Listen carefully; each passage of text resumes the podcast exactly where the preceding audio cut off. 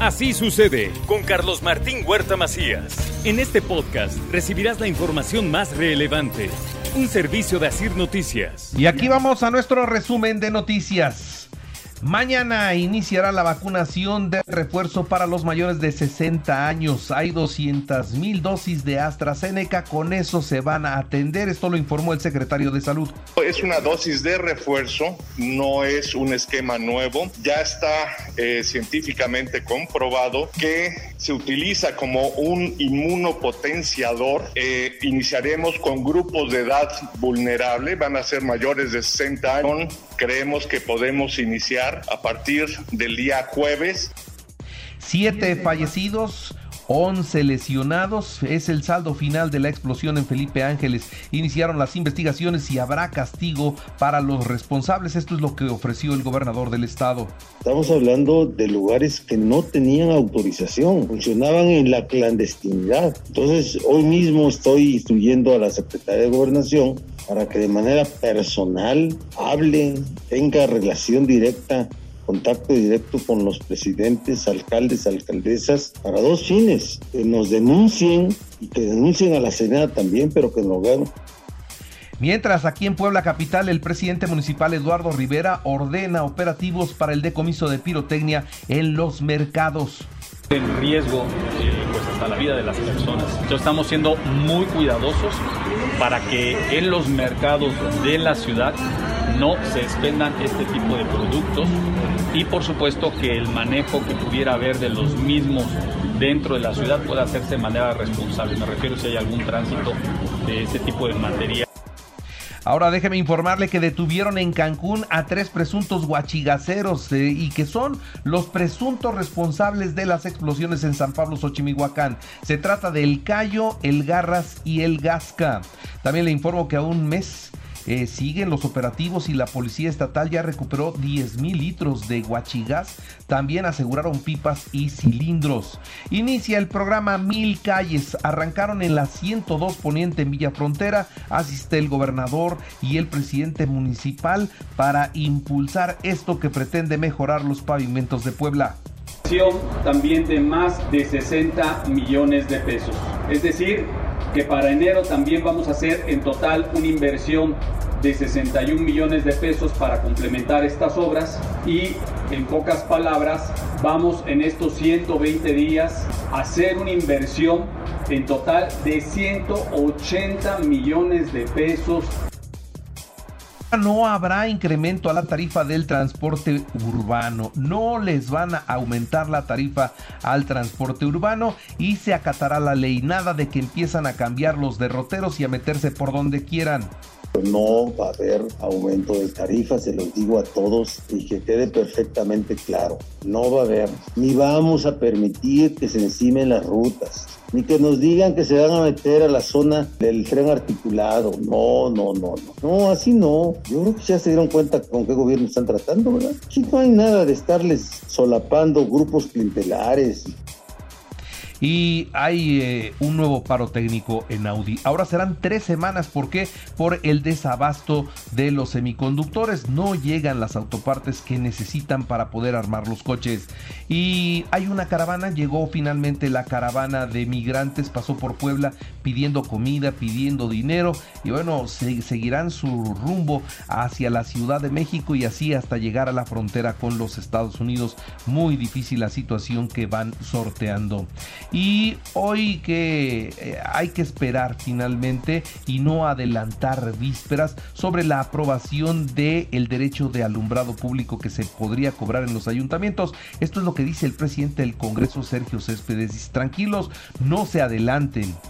En lo personal, hasta que no haya el resultado de una mesa de trabajo al interior de la bancada de Morena, será como podremos definir en qué sentido estamos abonando estas No haya una votación, es cuando tendremos la certeza de que las cosas suceden. Nadie puede cantar ni que nadie puede decir yo traigo, yo hago, yo digo, no. Hay disposición para analizar todo, hay, lo haremos con mucha responsabilidad. Ahora, impedirá Morena que se le faculte a los ayuntamientos para el cobro del DAP. Esto es lo que dice por su parte el diputado Aristóteles Belmont. Que se ajusten el cinturón, que se ajusten ellos, pero de ninguna manera vamos a permitir que sean cuotas a la ciudadanía.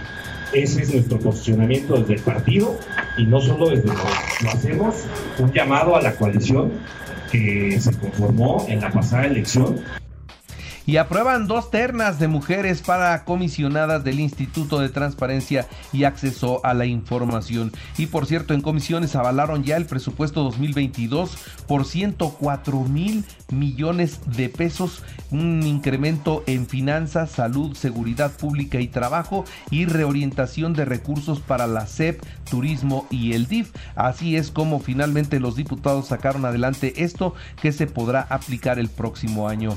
La industria inmobiliaria de Puebla muestra una ligera recuperación en vivienda de bajo impacto. Esto es lo que dice la Asociación de Inmobiliarios porque no ha sido a lo mejor como años anteriores a la pandemia, pero sí hemos tenido un tema de actividad inmobiliaria en sectores de compraventa bajos. ¿A qué me refiero? Menores a un millón y medio de pesos es lo que se está comprando y el sector eh, para arriba, que son dos millones y medio hacia arriba, ha ido poco a poco mejorando. Y la Universidad de las Américas Puebla informó que el juzgado 24 de lo civil en la Ciudad de México ordenó al Poder Judicial de Puebla y a las autoridades de Cholula liberar de inmediato el campus y entregarlo al patronato encabezado por la eh, pues titular Margarita Jenkins de Landa. ¿Será que sí?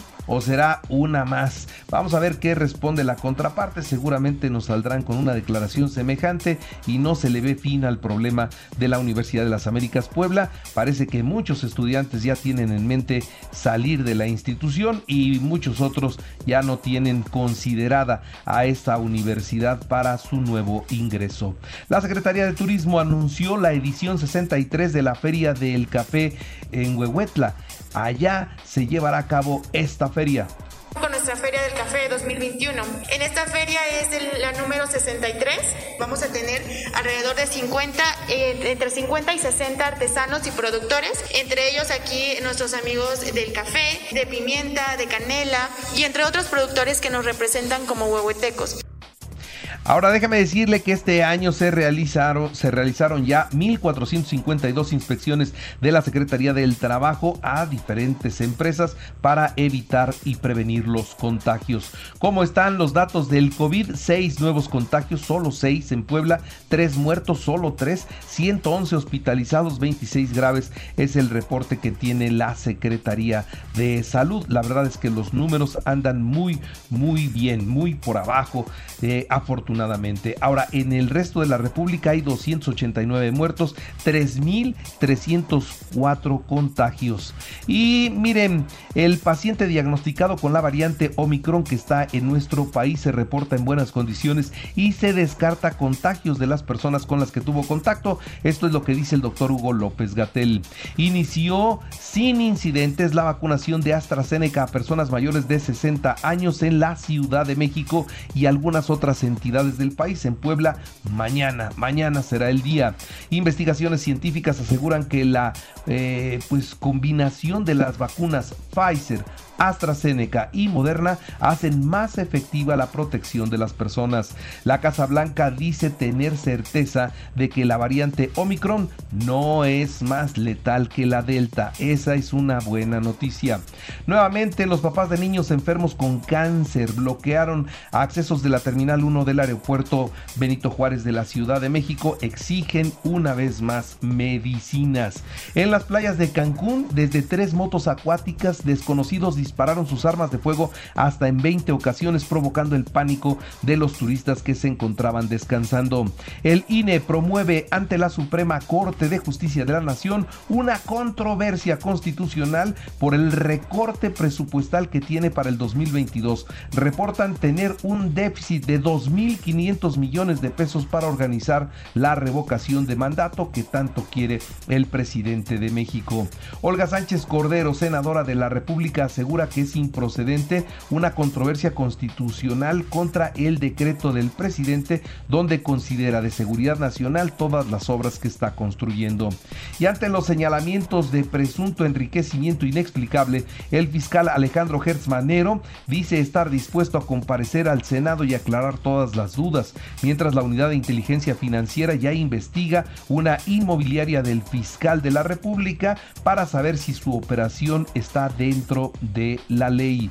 Y confirman la inexistencia de obra alguna sobre el tren que dijo el presidente saldrá de Buenavista rumbo al aeropuerto Felipe Ángeles. Se acuerda que hizo una transmisión en sus redes sociales en donde decía que era el tren que iría de Buenavista al aeropuerto. Bueno, pues no era un tren, era un simulador y se les apagaron las pantallas justo cuando estaba en su mensaje y bueno, hoy se ha investigado, se ha, se ha buscado y no hay obra alguna para llegar en tren al aeropuerto.